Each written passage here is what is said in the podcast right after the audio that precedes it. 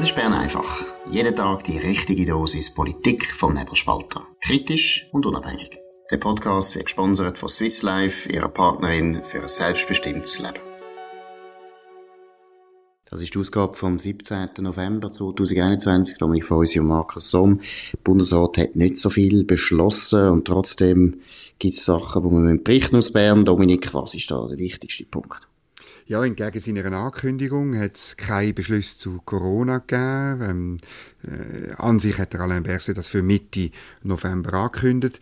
Darum heute keine Medienkonferenz. Aber was man kann berichten es gibt ja seit dem 1. November ist ein, ein Vater aus dem Kanton Fribourg ist in einem Hungerstreik, in einem unbefristeten Hungerstreik auf dem Bundesplatz.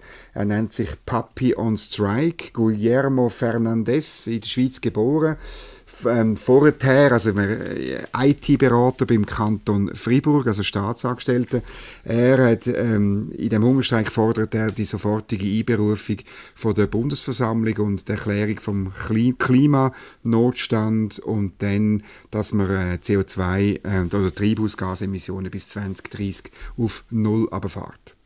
Aber Hungerstreik, also der ist jetzt einfach auf dem Bundesplatz und wie wohnt der dort? Also hat er ein Zelt auf geschlagen oder was macht er? Also, das ist noch interessant. Ähm, ich muss sagen, ich habe mit ihm selber nicht geredet, aber das erfahrt man nie nicht, wo man über ihn liest. Also, ähm, weil er hat kein Zelt, er sitzt einfach auf einem Stuhl. Das ist jetzt so, so neu, dass äh, mit den linksgrünen Städten tut man ja die, die Plätze bestuhlen. Da stehen einfach immer so rote Stühle und einer hat er sich genommen und sitzt dort an.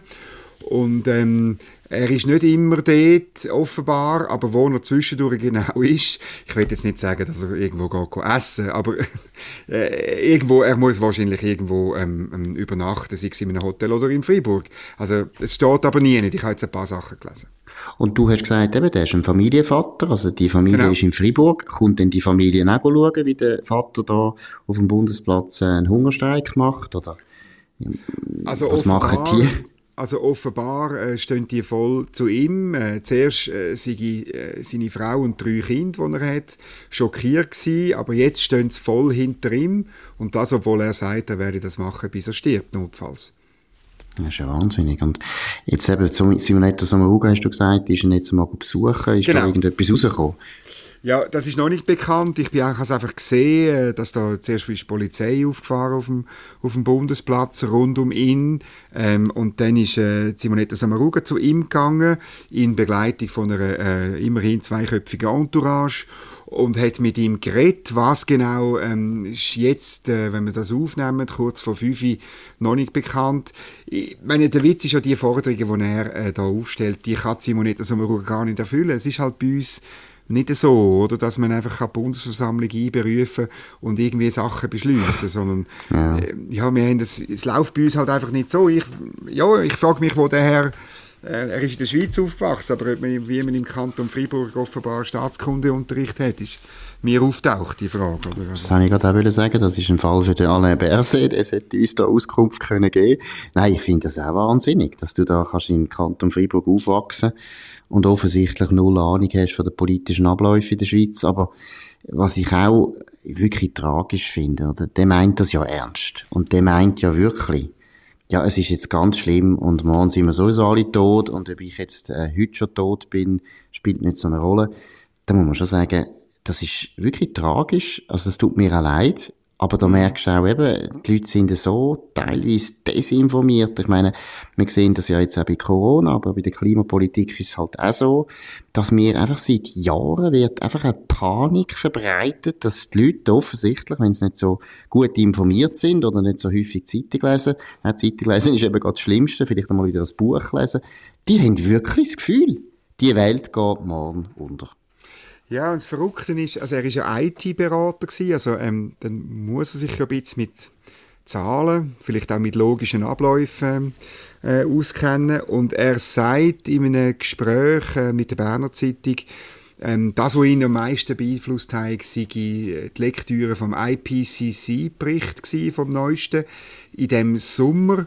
Und das ist ja absurd, weil der Bericht hat ja eigentlich gewisse ähm, Befürchtungen oben abgedämpft, oder? Also die Szenarien, dass wir bis Ende von dem Jahrhundert 6, 7 oder 8 Grad wärmer, wärmeres Klima haben, der hat er ja zurückgenommen eigentlich und als äh, unlikely, ich hoffe, ich das richtig zitiere, oder, oder not likely, ähm, dargestellt, sondern gesagt, likely ist eine Erwärmung von 2,7 Grad.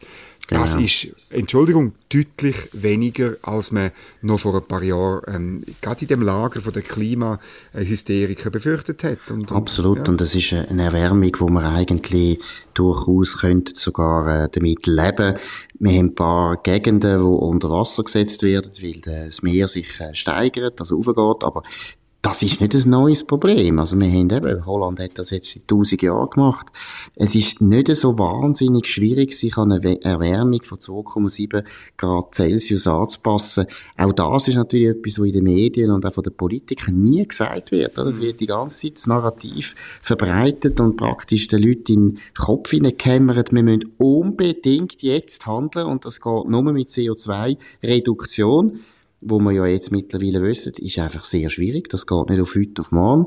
Und was ich auch wirklich tragisch finde für den Familienvater, wo mir also wirklich leid tut, ich meine, selbst wenn jetzt die Bundesversammlung würde zusammentreten und die würden jetzt beschließen, bis 2030 kein CO2 mehr in der Schweiz. Einfach keine. Null. Es würde überhaupt nichts ändern. Wir, haben, wir sind verantwortlich für 0,1 äh, Prozent vom ganzen CO2-Ausstoß von der ganzen Welt. Also wenn wir auf Null, wir können auf unter Null, können wir runterfahren, dann nützt es einfach nichts. Und da muss ich schon sagen, Heimatsterne sind unsere Leute langsam schlecht ausgebildet.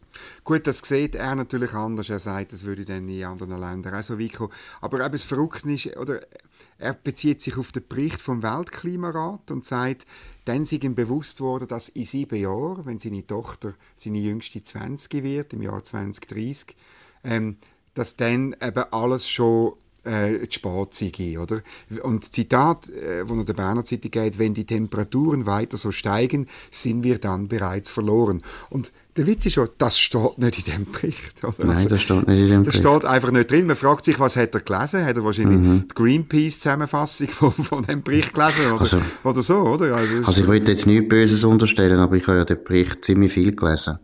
Das ist extrem umfangreich und es ist eine wahnsinnig mühsame, mühselige Lektüre. Also man muss sich richtig zwingen. Oder wenn man wirklich den Bericht liest, das sind also ziemlich viel, das sind viele Seiten. Mehrere und in einer, ja, und in einer Sprache, die eigentlich nicht verdauen kannst. Und wenn du nicht einmal weißt, wie das politische System in der Schweiz funktioniert, dann muss ich sagen, mh, hm, I, I doubt it, dass der das wirklich gelesen hat. Vielleicht hat er Berner Zeitung gelesen und nachher hat er der Berner Zeitung Eindrücke, ich weiß es nicht. Aber was ich auch noch will sagen, was wirklich interessant ist, ist ja, ist ja praktisch religiös, oder was der macht. Genau. Solche Leute haben wir früher noch ja gehabt, dass irgendwie um Jahr 1000 haben ja die Leute auch absolut äh, mit größter Überzeugung den Weltuntergang erwartet. Und das denke mir wirklich, also das ist schlimm, das ist religiös, was der da macht. Also er bezieht sich auch, er sagt, er sei gläubiger Katholik und, und das hat ihn auch äh, motiviert. Das hat dazu geführt, dass ähm, kirchliche Medien eigentlich fast schon sehr ihm sind. Ähm, und also, äh, ja, man darf keinen Witz machen, aber unter anderem hat er ein Interview gegeben der Organisation Brot für alle. Äh, und äh, ja, er das Einzige, was er hat, ist sein Körper. Und, und er, er, er sieht die einzige Möglichkeit, um auf den Missstand aufmerksam zu machen. Ich muss einfach sagen, äh, das sage ich jetzt auch als, als Katholik, dass das natürlich so nicht stimmt. Oder? Also ich meine, der, es, ist, es gibt mir also keine theologische Rechtfertigung, ähm, sein eigenes Leben vorzuwerfen. Oder? Wenn, du, wenn du aus einer christlichen Perspektive das anschaust, dann ist ein Mensch dazu berufen, aus seinem Leben etwas zu machen und nicht sein Leben vorzuwerfen. Oder? Also das politische Engagement wäre die richtige Reaktion und nicht der Hungerstreik. Absolut. Und äh, eben, er glaubt ja fast religiös an den Weltuntergang, da würde ich genau. auch bezweifeln, ob das eigentlich, ja, ob der, ob der wirklich, wirklich noch die Religion, also die katholische Religion so ernst nimmt oder nicht einfach die Vogue-Religion. Aber ich muss sagen, man muss dem helfen. Also eigentlich finde ich, äh, seine Angehörigen, seine Frau, der Sommaruga sollte natürlich dem wirklich sagen, lass mal, ich es ist wirklich nicht ja. so schlimm. Es ist nicht so schlimm. Mhm. Glaub mir, es ist nicht so schlimm. Deine Tochter wird 20 und sie wird fröhlich sein und sie wird vor allem fröhlich sein, wenn du noch lebst. Also ich muss ehrlich sagen, ich finde es ganz, ganz tragisch. Ich finde es schlimm. Ich finde aber auch eben die Leute, alle die Politiker und Journalisten, die halt die ganze Zeit die Panik verbreiten, mhm. müssen sich auch mal fragen, ist das es wirklich wert, nur damit man ein paar Wahlen kann gewinnen und ab und zu ein Ämtchen bekommt, tut man jetzt einfach seit 30 Jahren den Weltuntergang ausrufen. Ich meine, wir haben Umfragen von jungen Leuten in England oder zum Beispiel in Amerika oder überall. Die haben richtig Angst mittlerweile. Und wir müssen nicht Angst haben. Das ist jetzt einfach genau. der Punkt. Die Welt ja. geht nicht unter, auch wenn sie wärmer wird. Ja, also wir werden dann schauen, was Sommaruga gesagt hat. Gemäss Berner Zeitung hat Genfer Ständerätin Lisa Mazzon von den Grünen und äh, die Partnerin von einem äh, aktivistischen Tagesanzeigerjournalist, die ist... Äh, den Namen müssen wir sagen, das ist wichtig, dass man den, wie heißt er schon wieder? Der Christoph Lenz. Ja, müssen wir sagen, Christoph Lenz, genau. das ist ein, nicht ein, aber das ist ein abhängiger Journalist, das einfach, genau. das mal festgelegt haben. Gut. Sie hat der Berner Zeitung gesagt, dass, ich zitiere, dass jemand wegen dem Klimawandel so beunruhigt ist, verstehe ich sehr gut. Oder? Das ist also wirklich ja, die ja. falsche Message, oder? Ja, genau. Äh, und ähm, sie, sie sagt, äh, die Dringlichkeit, die, wo der Papi mit seiner Aktion aussendet, ist sicher sehr stark, oder? Also, ja. sie tut dann noch bestärken eigentlich, ja. dass also, das finde ich verantwort ja. Also, es ist verantwortungslos. Genau. Absolut verantwortungslos. Ich finde, das geht gar nicht und so. Das sollte man eben nicht machen als Politiker. Aber wir haben noch andere, äh, auch so ja. eigenartige Geschichten aus Österreich. Aus Österreich wird gemeldet, dass sich irgendwie Leichen in, in den Gängen stapeln, weil die Spitäler überlastet sind in Oberösterreich. Jetzt, eben bei denen, ich, ich habe Verschiedenes gelesen, aber es ist ein bisschen komisch. Äh, also es hat einfach offenbar, kurzzeitig hat man irgendwie Leute, die gestorben sind, nicht abtransportiert, hat sich dann herausgestellt. Also, aber man probiert jetzt natürlich, ein, ein, äh, weil Österreich ja massive äh, Massnahmen ergriffen hat, das so ein bisschen noch zu rechtfertigen im Nachhinein, ja, und es ist eben genau wie das gleiche Muster, oder? Dass Medien einfach... Katastrophenmedien. Den ja. Leuten einfach Angst machen. Ich meine, was soll das eigentlich? Wollen wir eigentlich, dass alle unsere Kinder die ganze Zeit nur noch daheim hocken im, im Luftschusskeller und einfach Angst haben vor dem Leben? Also ich meine, ich muss ich, eben, das ist auch, ich finde es verantwortungslos. Und auch da geht es ja eigentlich nur um Schlu schlussendlich ja, um politische Gewinne. Also gewisse Leute können ja das politisch bewirtschaften. Mhm. Und eben, Quelle ist die Pflegefachkraft Monika. das ist sehr gut. Ja. Äh, man weiß man weiß äh, nicht, wo die ist. Es ist äh, eine Insiderin in einem Krankenhaus, wird nicht einmal gesagt, wo. Äh, ja, und das hat jetzt wirklich überall die Runde gemacht. Ich finde es wirklich, äh, es, es hat auch mit, mit natürlich der, der Suche nach den Klicks im Internet zu tun, oder? Also, ja. Absolut. Das ist eben ähnlich verantwortungslos.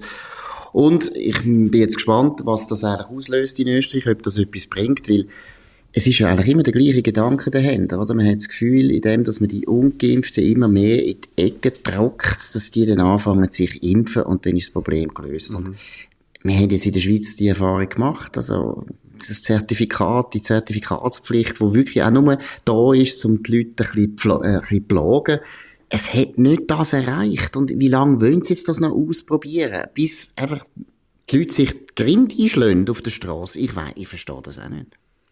Ja, es ist einfach, ähm, äh, du sagst es richtig, oder? Ähm, man fragt sich, wo das endet.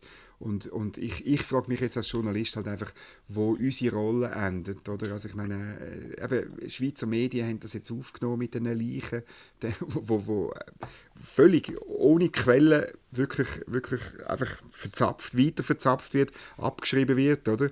Ähm, das Mal wird nicht abgeschrieben, dass der Bundesrat Uli Maurer zurücktritt, sondern, sondern dass man Leichen mhm. stapelt. Aber es ist letztlich die gleiche, die gleiche Art und Weise. Es geht um Klicks, es geht um Aufmerksamkeit, um Katastrophenmeldung und, und ja, der Kollateralschaden ist Angstmacherei, oder? Das ist klar. Und es ist nicht so, ich bin überzeugt, auch in Österreich ist es so, Menschen, die ins Spital müssen, werden betreut. Das ist so. Und können Absolut. Äh, ja, und es kann ja sein, es kann ja auch sein, dass die mal überlastet sind mit äh, Toten. Ja, ja. Kann ja schon sein. Und dass die nachher Mühe haben, die, lang.